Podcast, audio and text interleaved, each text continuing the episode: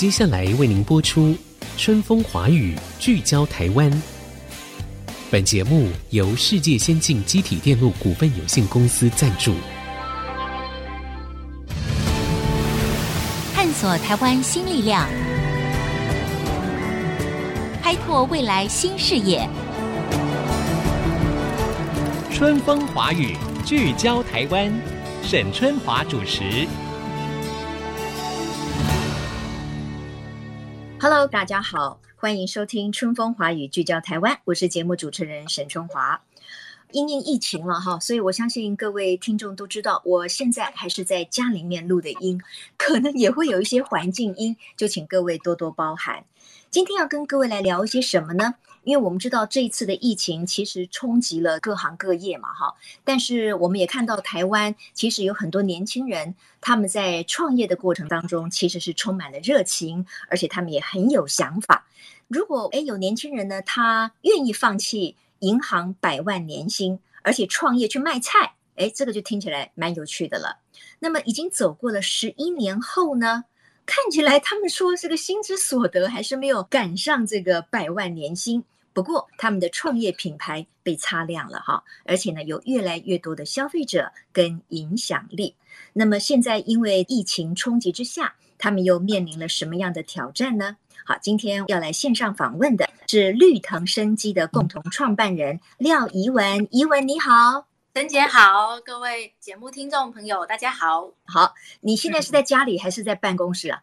在家中，因为也因应疫情之下，其实绿腾以办公室而言，能够远距工作的，我们几乎就是全员在远距工作当中。我自己也是在家中。哎，对了，你看，就非常真实的反映了现在的危机处理的方式哈。因为大部分的人，只要他们也能够在家工作的话，都是鼓励大家乖乖待在家中哈，在家中 work from home。好，那首先呢，我要请怡文跟我们分享一下。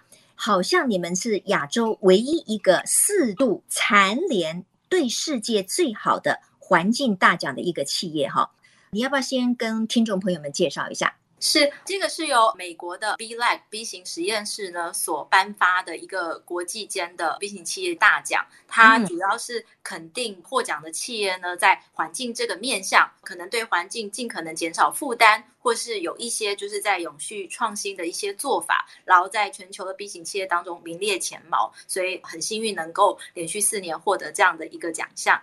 哎，B 型企业其实过去在我们的节目当中哈，曾经跟听众朋友分享过。那今天我们就可以更深入了解什么叫做 B 型企业哈。但是可以四度蝉联这个大奖，我觉得是非常难能可贵的。你们是在哪一个方面做得最好，所以你们可以得到这样的荣誉呢？其实我们回头来看，还是回到最源头的产品创新这件事情。因为绿藤从源头，不管是我们鲜活的芽菜。然后还有到纯净保养品而言呢，主要是在研发配方过程当中，还有成分的选用当中，尽可能减少对环境有疑虑负担的成分。有些成分对人体不一定有害，但是进到海洋水体对环境会不好的时候呢，那我们在配方当中也不会使用。对，所以在配方上啊，还有制成耗能上的这些在永续上的一个改善呢，可能就是我们获得这些奖项的一个原因。OK，好，刚才提到了这个产品的开发，我倒是有点好奇哈。当时你们其实是从种那个芽菜开始，不是吗？那可是好像最近几年你们也推出了很多的保养品，这中间的转折是怎么样？那要达到一个什么样的标准之后才能够推上市？其实绿藤的一个产品研发，甚至说我们创业的一个启蒙以及激励我们的对象呢，就是林碧霞林博士，她是我们一位创办人的母亲，那她同时也是主妇联盟基金会的发起人。林碧霞博士呢，她看待就是不管是在台湾的永续农业或是环保清洁呢，其实就一个很重要的概念，就是如何以环境为本位。以人为本位，然后去研发出对人安全、对环境负担也相对比较少的一个选项。所以这个其实就成为了绿藤从第一天开始，当我们要做产品的时候，一个最高指导原则。那其实有什么会最容易影响到人跟环境的？其实还是回到吃进我们肚子里的东西，跟用在我们自己身上的东西。所以从一开始，不管是说餐桌上的芽菜，跟浴室里的清洁保养品，都是我们希望可以去研发创造给大家更多的选择。只是两个都很难。所以一开始投入好几年的农业，然后大家到二零一五一六。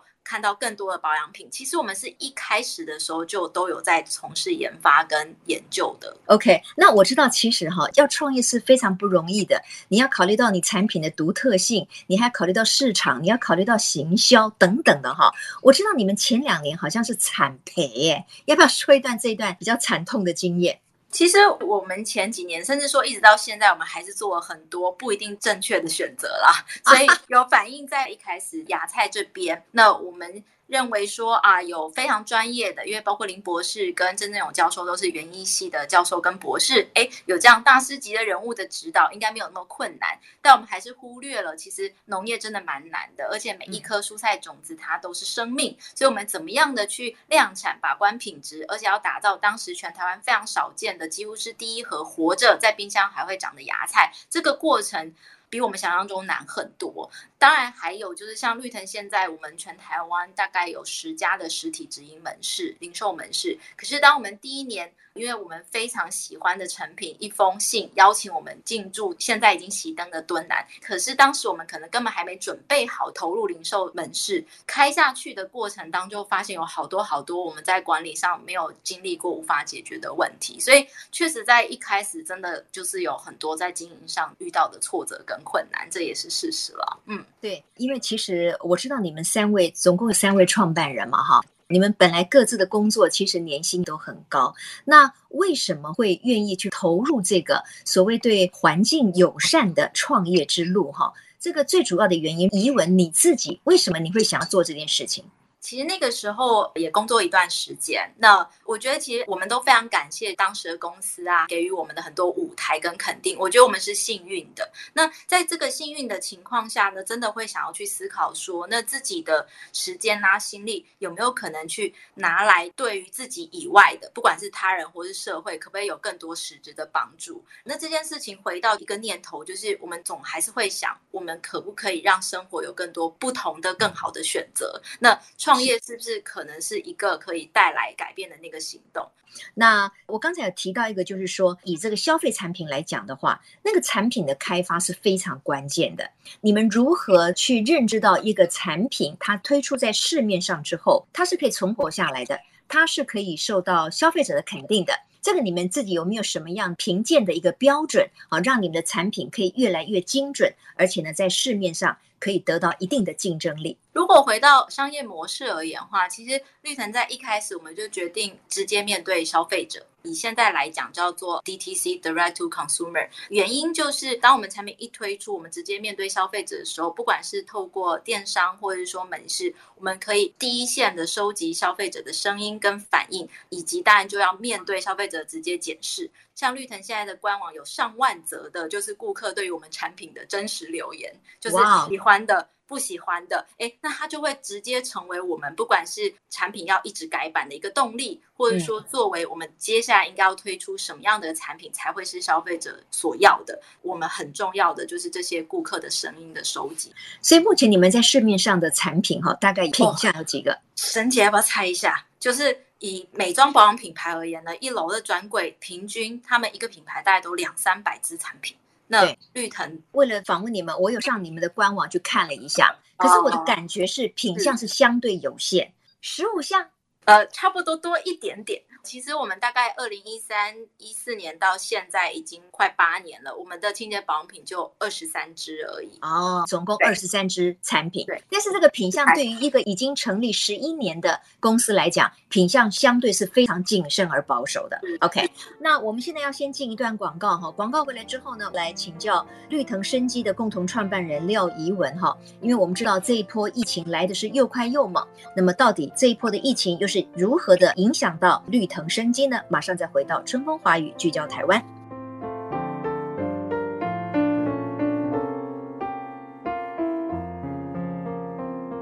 各位听众，欢迎回到春风华语，聚焦台湾。这一波的疫情呢，还在持续当中，它当然是影响到各个行业。那我想请教一下怡文哈，就是你们是有实体通路嘛？电商通路呢也是非常的完善。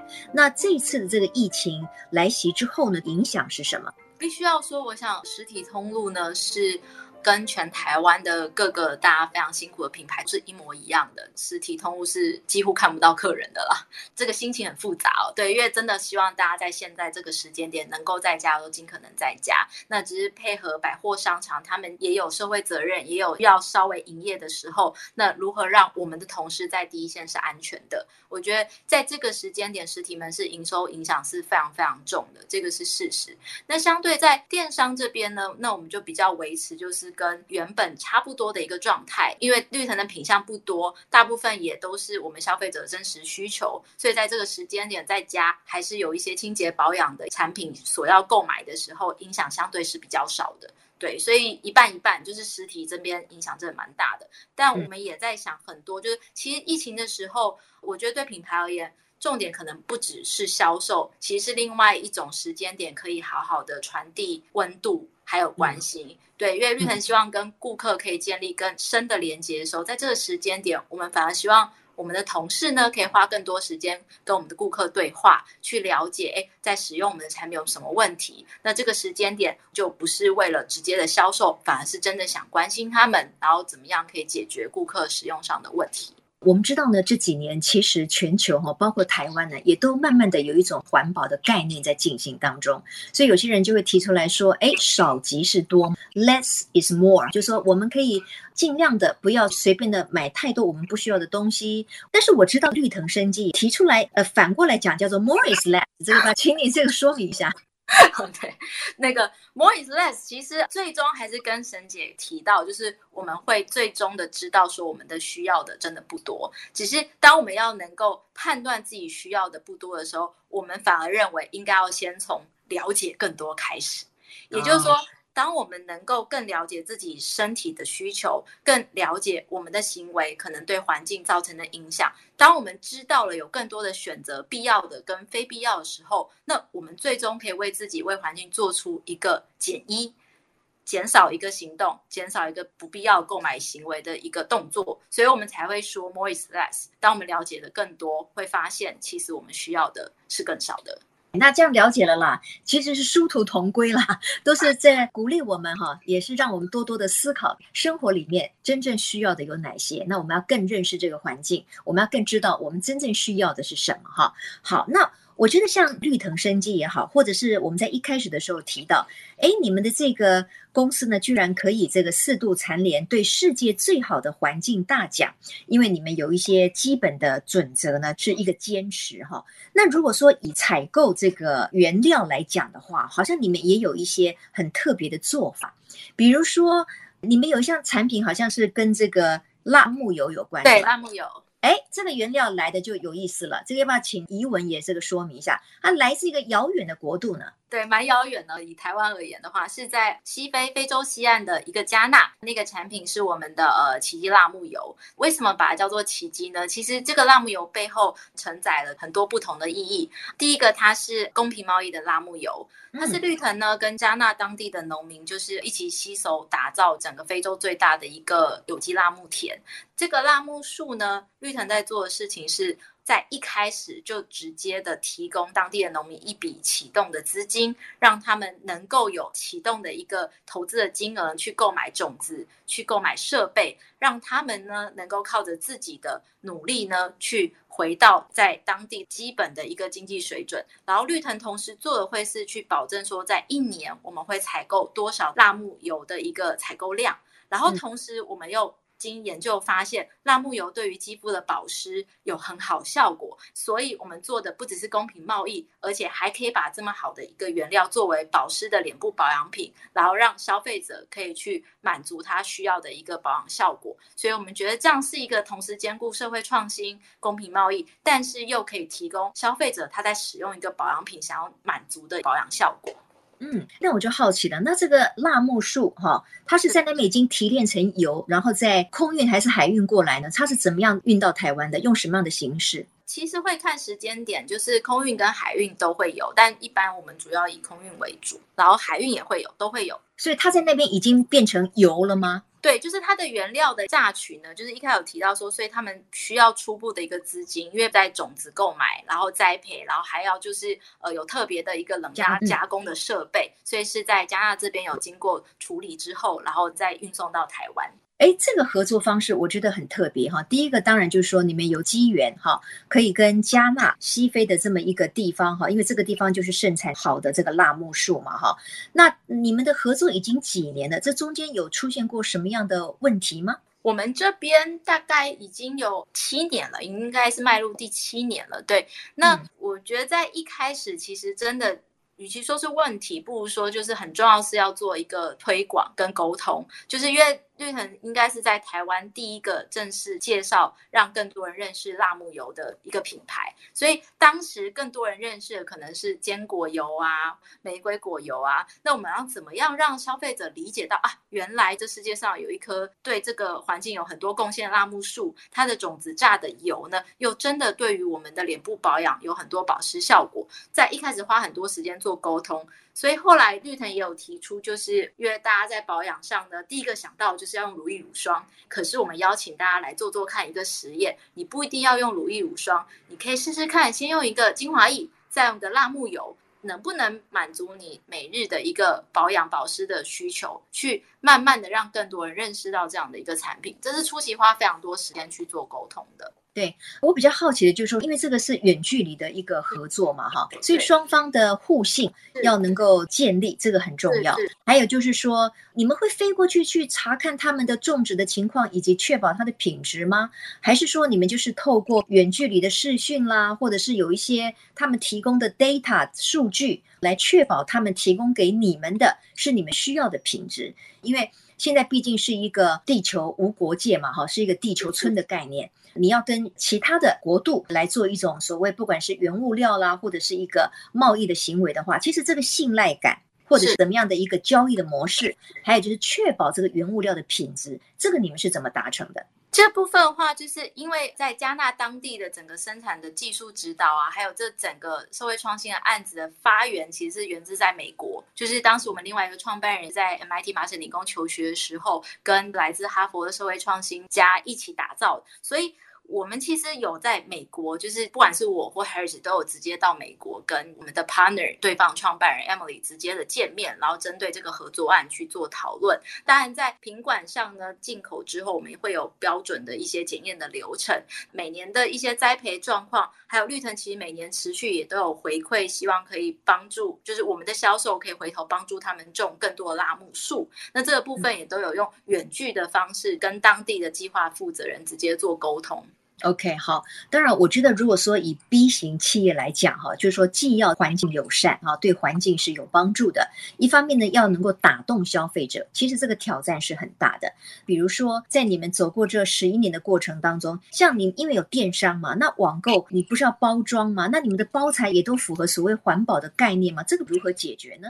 这部分如果用最严谨的定义来讲，我觉得绿藤必须要承认的是无法解决。我们第一个先承认说，其实很多时候我们的消费，甚至我们人的存在，对环境而言就是一个影响。那我们在做的事情是怎么样尽可能减少一点点？所以其实网购呢，它注定是必须要增加碳排放，这是事实。我们必须要先承认这个事实，才知道我们不敢说我们做的很好。这样我们每一年才可以去思考说怎么样减少消耗。举例而言，网购宅配一定要有纸箱。那我们现在在努力的就是，我们这个纸箱至少八十 percent 以上用的纸是回收而来的纸。我觉得这是一个。那再来就是在运送过程当中，我们最怕看到是一打开里面有非常多的缓冲垫材，就是那些气泡纸。所以绿藤在做的事情是重新设计我们的产品纸盒的包装，让它本身的结构就有防撞的一个特质。所以在配送的时候就不用放太多的这个缓冲垫材。是是。那真的要放的话，我们目前选择会用蜂巢纸取代那些塑料的一个垫材。所以这是刚刚我比较啰嗦去讲说，不敢说我们已经是完美的解答了。其实我们每一年也一直在想，怎么样还可以再减少一点负担，就不管是回收或是减少一些异材质的使用。嗯嗯，OK，好。最后想请教你，因为绿藤生机哈已经走过十一年，你对于心怀创业梦想的年轻人哈，以你走过创业十一年，你会觉得说最应该提醒这群年轻朋友的是什么？不要创业。真的假的？你就创啦，你创了，而且也成功了，你就叫人家不要创业，这样有点不太对哦。应该说，直到现在都不敢说成功。不过，如果真的要说，以我们的经验而言，是千万不要为了钱而创业。不是说钱不重要，钱真的蛮重要，不然一个企业没办法活下去。但是，我们可能在这方面还是有一点点理想性吧，觉得如果要创业的话，可以先从意义开始。可以先问自己，就是那我们创这个业是想要创造什么样不一样的意义？譬如以绿藤而言，我们其实是真的很希望把林博士跟郑教授他们非常多的知识专业，可以透过产品跟品牌的力量推出来。对我们来讲，就是传承。然后让产品可以对环境、对人更好一点，这是属于绿藤一个创业的意义。那这个意义呢，才能够陪伴我们过去这一段时间以来中间非常多的挫折啊、辛苦啊，然后让我们一直被提醒，知道说到底为什么要做这件事情。所以，如果真的要说的话，我觉得找到那个自己在源头创业的那个意义，然后它会成为北极星，陪我们度过高高低低的一个创业的路程了。嗯。嗯，如果是为了钱的话，那真的不要，因为有很多可能可以有更多财富报酬的路途可以选择。嗯，没错啦，因为创业哈，你说一开始就要能够有这个 profit return，其实是相对困难的哈。好，简单的一句话，你对于这个绿藤下一个十年有些什么样的期许呢？你们需要下一个目标是什么呢？我们第一个目标，特别甚至在这个疫情之下，其实我们很希望绿藤可以成为一个让工作是更有意义的地方，就是创造出更多有意义的工作机会。那第二个当然也有一个想要前进国际的一个野望啊，挑战。对，就是说除了在台湾，那也希望就是。源自于台湾的纯净保养品牌，可以在国际间被更多的国家市场所看到。嗯、那这个部分，其实我们已经从港澳、新马，然后当然欧美这边因为疫情的关系，其实有稍微暂停跟调整。第三个的话，其实是永续这件事情呢，是绿能非常重视的一个我们想努力的面向，所以我们也希望自己可以做到，就是在二零三零之前，整家组织跟产品可以做到是近零碳排这件事情。呃，我们还在努力。但也是未来十年的一个路线，就是现在二零二一嘛，二零三零做到近零碳的一个目标，这样。OK，好，太棒了！我们要祝福怡文，也祝福你们的团队。OK，当然，我想对于现在可能想要创业，或者正在创业，或者在创业的路途当中面临挫败跟困境的年轻朋友们，希望今天这一集的访问呢，对大家也都能够有一些启发，重新带给各位新的动力。好，谢谢怡文，谢谢沈姐，谢谢大家。好，谢谢大家。那下次我们春风华语聚焦台湾，空中再会了。谢谢，拜拜。我们一起跟大家说拜拜，拜拜。